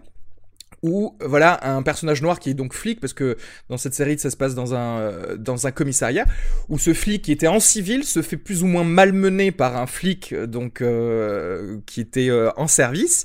Et la question c'est euh, euh, vais-je porter plainte contre lui parce que les flics qui portent plainte contre d'au- d'au- d'autres flics sont sont mal vus euh, ou euh, enfin bon bref il y a il y a y a une espèce de dilemme comme ça qui est plutôt après euh, euh, bien traité selon les personnages de cette série mais c'est assez assez fort de se dire qu'en fait ces problèmes sociétaux de racisme sont traités par des comédies quoi. Et par des ou des comédies slash films d'horreur plus que par euh, enfin en tout cas pour moi sont presque mieux traités parce que du coup l'impact est plus fort. Quand, quand on te dit on est censé te faire rire ou te faire peur mais en même temps on t'en parle c'est que quand même c'est grave quoi. Au lieu d'en faire un drame très straightforward, très euh, euh, très basique là-dessus, que de toute façon tu ne verrais pas parce que ça ne ferait pas 200 millions de dollars de- d'entrée, tu vois. Enfin, je parle d'un point de vue Oui, statistique. a- a- a- après que, oh, comme on l'a déjà dit du film d'horreur et, et aussi de la comédie, moi je pense pas que ce soit un sous-moyen de parler de quelque chose, quoi. C'est vraiment. euh, Je, je trouve qu'ils ont vraiment beaucoup de force pour pouvoir de parler de problèmes comme ça, justement. Et de, Mais ce que je veux dire, c'est que versus d'autres qui n'en parlent pas, en fait, c'est surtout ça. Tu vois. Oui, oui, bien sûr, pas- bien sûr. Mais après, ouais, je suis d'accord. La comédie a tout à fait sa place. Moi, j'ai pas vu cet épisode-là de Black Mirror où il y a l'acteur principal, euh, le personnage de Chris, et euh, ouais, j'ai été bluffée euh, par euh, tous. Encore une fois, j'y allais vraiment très très vierge quoi à voir ce film, donc donc j'y ai cru, j'ai vu les codes au moment où ils arrivaient, mais il y avait une autre partie de moi qui voulait y croire à 100%, qui voulait croire à la sincérité de cette fille rose qui est juste incroyable, mais vraiment. Et du coup, j'étais voilà à fond. Les personnages secondaires sont tous extraordinaires. Encore une fois, j'ai eu, euh, à mon avis, 50% de ce que vous avez vu vous, simplement parce que, voilà, j'étais en doublé français. Mais euh, voilà, j'ai ce que je me dis là, à la fin de cette fin de séance, c'est que j'ai juste trop envie de le revoir en VO et vraiment trop envie de le revoir, vraiment. Et là, là, là où je vois aussi que Jordan Peele, c'est un, c'est un vrai bon directeur d'acteur, c'est que au-delà de, ce, de cette question de dialecte, il y a, il y a un autre travail sur la voix que je trouve assez génial. C'est cette manière dont il va demander à plusieurs reprises aux comédiens, en fait, de séparer le corps et la voix. C'est-à-dire que le corps va jouer quelque chose et la voix va jouer quelque chose de différent. Et on l'a, Mm. on l'a à plusieurs moments. On a notamment Georgina, une des, euh, une servante noire qui a en fait le cerveau de la grand-mère de la famille euh, Ouais. dans la tête, mais à, à un mo- à un moment, à un moment donné, elle, elle est, Cerveau elle, elle de la est- grand-mère. elle essaie, La elle, violence. elle essaie de parler au personnage principal, et en fait, dans ce qu'elle dit, il y a quelque chose de très calme et de très posé, et pendant ce temps, il y a son corps qui est en train de pleurer et d'essayer de partir. ouais, ouais. Et, et, et il le fait pas qu'avec eux, c'est-à-dire que même Alison Williams a une scène comme ça. À un moment donné, elle est au téléphone avec euh, le mec de, de la sécurité des aéroports, l'ami de Chris. Et en fait, si t'écoutes que la voix, elle joue super bien la fille paniquée qui apprend que son Oui. petit ami a disparu. Mais vraiment avec énormément d'empathie dans la voix. comme truc Et d'abord, d'abord on, on entend que sa voix par le téléphone, et puis après il coupe et on voit le visage d'Alison Williams qui continue à parler de cette manière, mais à avoir le visage d'un mannequin de cire, quoi. Elle bouge pas d'un iota, et elle fait ça, et c'est c'est extrêmement creepy, quoi. T'as quelque chose ce qui se développe de ça, et c'est là que je vois que si tu veux. c'est, c'est, c'est un vrai bon réalisateur parce que pour, pour, pour, pour avoir cette cohérence de jeu à travers tous ces personnages, il y a eu un vrai travail sur ça qui a été fait, quoi, et qui est, qui est un vrai travail de fond et qui a été extrêmement bien réussi, je trouve, quoi. C'est. Mm. Et ça, c'est d'autant plus flippant, C'est vraiment. clair. Mhm. Euh, D'ailleurs, j'aimerais dire aussi, euh, euh, j'ai beaucoup aimé la musique et le mixage son du film parce que je trouvais que c'était, je, trou- je trouvais qu'effectivement le, le travail sur le son était ouf quoi, qu'il y avait tout ce qu'il fallait de, petits bruits. On n'a pas tant de jumpscare, on en a au début, mais ça laisse vite place à, comme on l'a dit, un peu plus une angoisse. Et mais tout tout était vraiment bien servi en termes de, visionnage pur quoi, de technique en gros. J'irais même au-delà de ça en disant que moi, je suis, c'est un des, c'est un genre pour lequel je suis très client. Je vois beaucoup, beaucoup de films d'horreur et j'ai quand même une, un petit peu, un- une recherche un petit peu de sensation. Et moi, j'ai- peur, quoi. Quand, quand la première fois, quand il sort une cigarette et que le gars lui Ah court ouais. dessus depuis l'obscurité, euh, il y a une espèce de, de travelling compensé où en fait, euh, de... moi j'ai peur. En fait, je me dis putain, il va me, il va me rentrer Ouais, ouais. dedans, c'est horrible.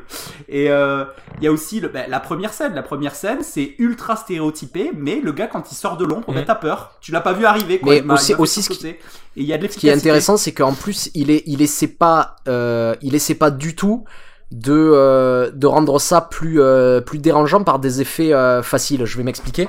C'est-à-dire que euh, c'est vraiment un film d'ambiance, tu vois, qui se développe et, et il va surtout exprimer le malaise avec le rythme, par exemple, Ouais. en posant en posant des silences gênants dans les conversations, tu vois, en, euh, en, en posant ces choses-là ou avec le jeu des acteurs, justement, euh, comme on avait dit, en séparant la voix et le, et le, et le, et le corps, il y a quelque chose de très très gênant qui va se développer.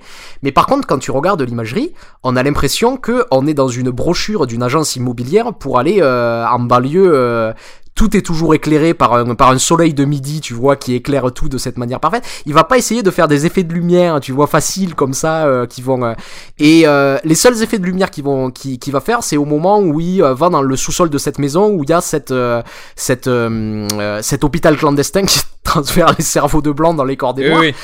Et, euh, et, là, il reprend une lumière, et c'est assumé, il reprend une lumière il de film stylise genre. le truc d'horreur d'horreur, quoi. Ouais, il est là. Mais en fait, tout ça pour dire à, à, à quel point, en fait, ce, qui, ce que, ce que j'ai trouvé ahurissant et ahurissant pour un, un premier film, c'est que j'ai vraiment vu un cinéaste qui avait un truc pensé, quoi, et pensé jusqu'au bout, quoi. Il y a, il y a quelque chose que. Et je, je suis convaincu que la, la deuxième vision Ouais, sera jouissive et je, je prépare déjà ma deuxième vision et je voudrais revenir au, au personnage de euh, la, petite copine parfaite, Ah hein, la, la femme magnifique euh, qui euh, voilà et la violence aussi. C'est euh, dans son, son espèce de, de côté euh, obsessif et obstiné à entretenir le, le, le, le rôle parfait. Tu vois, par exemple, elle va dire, elle- ça fait 5 mois qu'on est ensemble, ça fait 5 mois Ouais. qu'elle joue la comédie 24 heures sur 24. Ça fait 5 mois C'est et une en fait, pure tu- sociopathe, et c'est pour ça que ce film est génial. Ce film est génial parce qu'il y a aussi le, le degré de volonté à faire une, une, un décor, par exemple, un setting. Quand tu les vois au début dans, l'appart, dans leur appartement, en fait, elle est, tu sais, elle joue cette petite, euh, la petite amie idyllique un peu. Elle est avec le chat. On dirait une couverture pour un magazine Ikea, en fait, c'est. Et, et est-ce que cette volonté à faire un truc de catalogue de magazine, ça ren- renforce pas le côté Ouais. Du jeu Enfin, tu vois, il y a, il y a vraiment un truc à tous les niveaux qui est très riche. Et, euh, et je, j'ai hâte de revoir ce film Pour elle. pour euh, entendre les dialogues de la petite copine, pour voir tous les détails qu'elle dit sur leur relation. Tu sais, ça se trouve, euh, on a oublié qu'elle a dit on est parti en voyage un mois pour, euh, tu sais, pour solidifier la, la confiance. C'est Mais, ultra mais, chaud. mais tous les, trucs, tous les trucs, leur théâtre, il est super bien fait. C'est-à-dire qu'on imagine bien comment ça se reproduit. C'est-à-dire au moment où il y a cette réunion avec leurs amis, où on se rend compte qu'après c'est juste pour présenter en fait le type qui vont vendre aux enchères. Tu vois, c'est on présente le produit. Et, et tout ce qui se disait, c'est-à-dire Ah à un moment donné, il y a une, vie- il y a une, il y a une vieille, une vieille femme de banlieue un peu dégueulasse euh, avec son, euh, son foulard Hermès et son, euh, et son parfum Chanel. Tu sais, Ah qui, oui. qui va tâter le biceps, le, le- le biceps du type et qui se, qui se tourne vers Alison Williams et qui dit c'est vrai ce qu'on dit que c'est mieux avec des noirs et Ouais. et il y a Et toutes ces choses où on imagine mieux- chacun a leur raison de venir pour acheter ce type tu sais Mieux, que, mieux que ça, mieux que ça, parce que dans la même scène, elle se retourne vers son mari qui a une assistance respiratoire et ouais qui lui voilà dit, c'est ça Qu'est-ce que t'en penses? Hein? Genre, euh, est-ce qu'on devrait pas le prendre pour que tu on mette ton cerveau dedans? Et, euh, et d'ailleurs, Ouais. moi pareil, ça va être Alison Williams pour le deuxième visionnage, et puis surtout les grands-parents, enfin les Georgina et euh, Walt- euh, Walter, je sais pas. Qui, maintenant, je vais revoir le film en me disant, ok, en fait, ce sont les grands-parents. Ok, maintenant, regarde le film. et je pense qu'il va y avoir des Ouais, et la violence, la, la violence du fils aussi, hein, le, le fils qui joue à table, hein, la viol- avec les parents qui Ah disent ouais, allez oh arrête là, de l'embêter alors qu'il veut se battre. à- C'est la violence. C'est- c'est- la violence. c'est elle le est premier à faire quoi. le vrai dérapage. D'abord, on, on- on a des conventions Ouais, qui ouais, sont euh, un petit peu mises à mal, mais par du ce qu'on pourrait appeler presque du racisme mignon de parents qui essaient de bien faire. Tu vois ce que je veux dire Ouais. Et, et Ouais, le, frère, il dit la première chose, c'est il lui dit euh, en fait, euh, tu devrais faire du sport parce qu'avec ton euh, matériel génétique, en fait, euh, ouais. tu pourrais être très puissant, tu sais. Et c'est le premier truc où tu dis ah là ça ça commence à aller un peu loin C'est quand même. Devient chaud. Et en plus, c'est le gros Ouais. clin d'œil à base de genre. euh, Ouais. euh, euh, comment ça s'appelle ce- Django. C'est-à-dire qu'en en gros, lui, il se dit non, mais Mm. euh, j'aimerais bien en avoir un euh, moi-même pour, faire, pour aller Bien faire sûr. du MMA, tu vois. Euh, il y, a la- il y, a la vi- il y a la violence dans le même esprit de où à un moment t'as une espèce de meuf un petit peu qui est censée incarner une espèce de cougar qui vient un petit peu le tâter un petit Oui, peu comme à l'époque Oui, de, l'esclavage où en fait c'était il y avait un côté fétichiste Ouais. en fait tu vois sur euh, c'est de ça que tu parlais et euh, ça ça rejoint aussi de la même façon le le tout ce truc qui est d'une violence absolue où à l'époque où on cultivait le l'idée à l'époque de l'esclavage que le, les Noirs avaient des cerveaux plus petits que les Blancs. Quoi, il y a ça, rejoint l'idée de toucher leur cerveau. Enfin, c'est c'est vraiment une, violence exacerbée à tous les degrés. Quoi, c'est c'est ça qui fait que c'est un film exceptionnel. Bon, bah écoutez, je pense que on a on a dit tout ce qu'il y avait euh, à, dire. Est-ce que vous voulez faire euh, terminer par une petite euh, une petite session film en vrac si vous aviez vu des, trucs dernièrement dont vous voulez parler, dont vous voulez parler tout court? Point, point final. Je, je crois que j'ai pas vu de choses spéciales chez moi seul depuis euh, Sherlock Holmes dont j'en avais parlé de la dernière fois. Dis- Euh, alors moi, moi personnellement, euh, j'ai craqué euh, récemment et, euh, Mhm. et je me suis, je me suis, je me suis abonné à Netflix ah. et Ah, et donc et donc, donc, j'ai regardé. vu Alors je dois, avou- je, je dois, je dois avouer que je suis euh, très déçu par leur catalogue de films classiques, oui, Ah, et clair. ils en ont de moins en moins. très, hein, qui est très très peu nombreux, mais euh, ça m'a permis quand même de, de revoir euh, quelques trucs et notamment j'ai revu Eyes Wide Shut de euh, Ah. de, de Stanley Kubrick et ça m'a fait réaliser une chose, c'est-à-dire que je dois avouer que ça fait un petit moment que j'avais pas vu les Kubrick parce que c'est généralement le truc que tu découvres à l'adolescence, euh, tu t'en empiffres jusqu'à l'overdose. Ouais. et, euh, et, et, et après il y a un temps donc là je suis revenu vers Eyes Wide Shut. Et c'est vrai que quand on parle tu vois du, du style Kubrick on parle généralement euh, énormément de, de son talent visuel de la manière qu'il a tu vois d'organiser ses images d'organiser ses plans de créer des durées même ce genre, ce genre de choses là et on parle moins de la manière qu'il a de, de diriger les acteurs. Et je pense que Eyes Wide Shut c'est l'exemple parfait de, de ça parce que c'est c'est un film où il y a énormément de scènes qui euh, sur le papier sont extrêmement anodines mais où il rajoute un malaise ahurissant et où il rajoute des, des, des couches assez géniales par, dans la manière dont les acteurs jouent.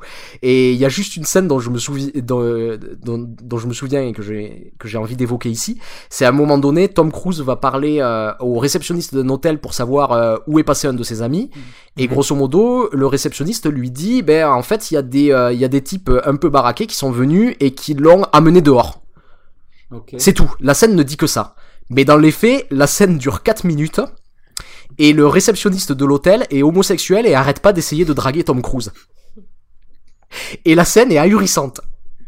Et en fait, dans chaque scène, il y a quelque chose comme ça. Et j'ai l'impression que dans ce film, le, le véritable focus de Kubrick, c'était d'essayer d'essayer dans chaque scène de développer quelque chose qui était à l'opposé de ce que racontait la scène sur le papier. Et, euh, et, et voilà. Et, et, et juste pour rappeler que, ouais, en fait, Kubrick était génial à tous les niveaux, quoi. Il y a quelque chose de. Euh, Arnaud nous apprend que Stanley Kubrick c'est pas mal. Merci. Donc, si- vous, si vous, si vous découvrez, c'est un petit auteur que j'aime bien et que j'avais envie de mettre en avant avec, de, avec ce podcast, il le mérite. Cela dit, euh, cela dit, ouais, ça me donne envie de le, le revoir. J'ai toujours chez moi le, le compendium de Blu-ray euh, d'une très belle édition. Enfin, je, je, je suis Baudor qu'elle est très belle édi- cette édition de la Fnac parce qu'elle est encore sous blister, mais où il y a quasiment tous, tous ces tous ces films et euh, Eyes Wide Shut, il faudrait que je me le refasse parce que je crois que c'est celui que j'ai vu le moins. euh, Et alors, truc, truc étrange aussi, euh, tous les, tous les Kubrick à partir des années 70 ont été tournés à la fois en 16 neuvième et en 4 tiers. ouais, Parce que euh, ils voulaient, ils voulaient pas que le film perde quand il passe, euh, quand il passe à la télévision. ouais. Et donc, ils pensaient le film aux deux formats en même temps. Bien Et je dois avouer que tous ces films, euh, que j'ai vus plusieurs fois, j'avais l'habitude de les avoir vus en 4 tiers. Parce que c'était les éditions qui existaient, euh, qui existaient à, à l'époque. Et euh, les images, c'était euh, c'était un peu enregistré dans mon cerveau en 4 tiers. Et là, il était en 16 neuvième, c'est-à-dire la version cinéma.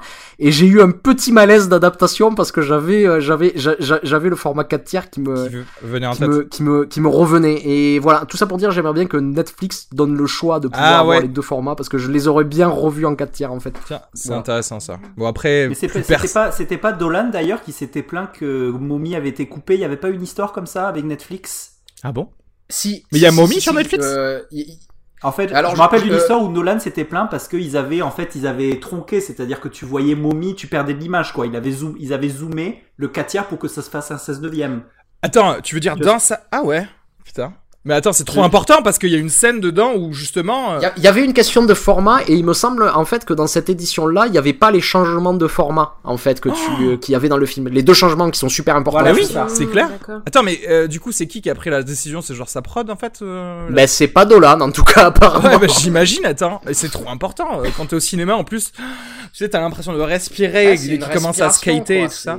Ouais, ouais, Ah, moi, je, moi, enfin, là, tu vois, ça, là, je me serais énervé, c'est sûr. Enfin, je veux dire, Ouais. je dis pas qu'est-ce qu'il devrait faire Dolan, mais je, je me serais énervé.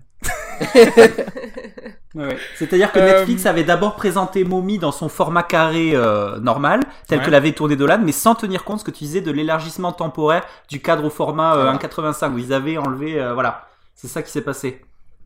Et là, t'imagines le stagiaire qui a pas vu le film Oui. et qui a dit ouais, Ouais, c'est ce ouais, format-là et hop. Il a cliqué deux fois, il a cliqué à 2 minutes, 14 minutes, il a fait bon, c'est quand c'est en 4 tiers partout, c'est bon, il y a pas de souci. Euh, Émilie, peut-être des films euh, que tu as vus dernièrement, peu importe lesquels, mais euh, voilà, juste, euh, même si c'est un vieux truc. hein. Alors, euh, le dernier film que j'ai vu, c'est un film pas bien, c'est un film français, donc euh, voilà, je voulais vous le dire. Euh, ça s'appelle Ouvert la nuit, c'est un film de par et avec Edouard Baird. Pas de commentaire particulier, mais voilà. Qu'est-ce que qu'est-ce qui est pas bien dedans, à part tout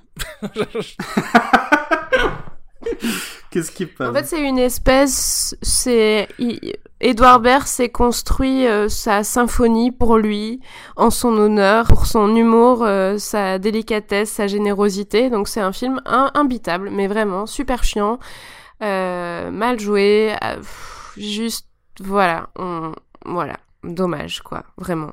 Mais il Ok. y a rien à en tirer. Ah putain, carrément. Bon, bah très bien. Écoute, c'est. Bah du coup, merci d'avoir perdu du temps pour tous ceux qui nous écoutent, quoi. Jean-Yves, t'as vu des trucs, toi Peut-être euh, Ouais. un shout-out de, de quelque chose? Quelques, quelques films, je vais, je vais aller très vite parce que j'en ai deux ou trois. Donc du coup, le premier, c'est que je suis enfin à jour et ça correspond aux sorties euh, Blu-ray du mois puisque j'ai enfin vu euh, Rogue One, Star Wars Story, que j'ai plutôt relativement détesté. Et euh, je suis à deux doigts. J'en profite, j'en profite en fait pour. euh, C'était un, un prétexte génial pour pousser mon coup de gueule contre Disney. Je suis à deux doigts de boycotter les produits Disney jusqu'à la fin des temps parce que j'ai invité ma femme à aller à Disneyland euh, samedi. Euh, la moitié des manèges étaient en panne et je suis pas sûr de me faire rembourser mon billet en fait. Et en fait, donc du coup, j'étais à Disney et le seul truc qu'il y avait à faire, c'était d'acheter des souvenirs dans les boutiques en fait. Donc voilà. Donc, je suis à deux doigts, donc j'en profite juste, c'est pour dire Star Wars c'est pas bien, Disney c'est de la merde, voilà. Tout voilà. Et, euh, et du coup, les, les deux films euh, que j'ai adorés, toujours pareil, ça correspond aux sorties euh, VOD, j'ai adoré Patterson de Jim Jarmusch. Euh, donc je me suis mis à jour euh, parce que euh, parce que voilà, c'est un film euh, de par le fait que c'est un film qui parle d'un gars qui est poète et qui s'appelle Patterson et qui vit dans une ville qui s'appelle Patterson. Il y a tout un côté euh, ultra réfléchi sur la façon de raconter l'histoire, la façon de tourner en rond comme ça, de te demander à quel moment tu te déclares artiste, etc. Donc c'est un énorme coup de cœur. J'ai adoré aussi euh, Baccalauréat que j'ai vu parce qu'il est sorti en, en VOD et que je pense euh, légitimement que j'aurais pu le mettre dans mon top 10 2016 euh, si je l'avais vu parce qu'il est, il est, il est génial dans sa façon d'aborder le thème qu'il raconte. Yann l'avait mis dans son top 10, je crois. Ouais, et, et en fait, juste pour dire que je sais pas si tu l'avais déjà dit, mais moi ce que j'ai adoré dans ce film, c'est que le, tu sais, c'est un, sujet qui traite de la, corruption à l'échelle locale euh, et que la, façon magique que la, la mise en scène et le jeu d'acteur et le scénario fait passer ce sujet de façon très subtile dans les dialogues entre les personnages où en fait tu apprends en fait le sujet par rapport aux histoires que les personnages se racontent entre eux et j'ai trouvé ça d'une d'une subtilité et d'une finesse où c'est pas tombé dans le piège lourdingue en fait de euh, t'expliquer ce phénomène comme un truc pesant et, et c'est fait très subtilement et je trouve ça vraiment euh, génial. et ce que ce que j'adore, c'est cet aveuglement des personnages, c'est-à-dire ils arrêtent pas de se plaindre de la de la Roumanie contemporaine Ouais. et de dire de toute façon maintenant tout est pourri ici, euh, ça sert à rien de rester, ta fille fait bien de partir, etc., etc. Et dans le même souffle, juste après, ils disent ah oui au fait euh, j'ai mon beau-frère là euh, qui a besoin d'un permis de construire, tu crois que tu pourrais pas essayer de me l'avoir? Et en fait, ils se rendent pas compte que c'est eux en, en, en, en prenant part à ce système de corruption qui euh, Petite mettent en place en fait ce pays qui déteste quoi. Et c'est Et il y avait ce truc aussi trop bien du, que tu me racontais où il y a le, le patient à deux doigts d'être opéré par son médecin qui lui donne, tu sais, le pot de vin et il accepte pas, qui lui dit non mais acceptez-le, acceptez mon pot de vin, je me sentirai mieux. non, c'est vraiment euh, une, une super surprise. Et juste un dernier truc, j'ai vu un, euh, un film italien, enfin je crois franco-italien de 2015 qui s'appelle Subura et que j'ai bien aimé. Je passais un bon moment, euh, voilà. Ça parle de bon quoi petit, bon petit film. Subura?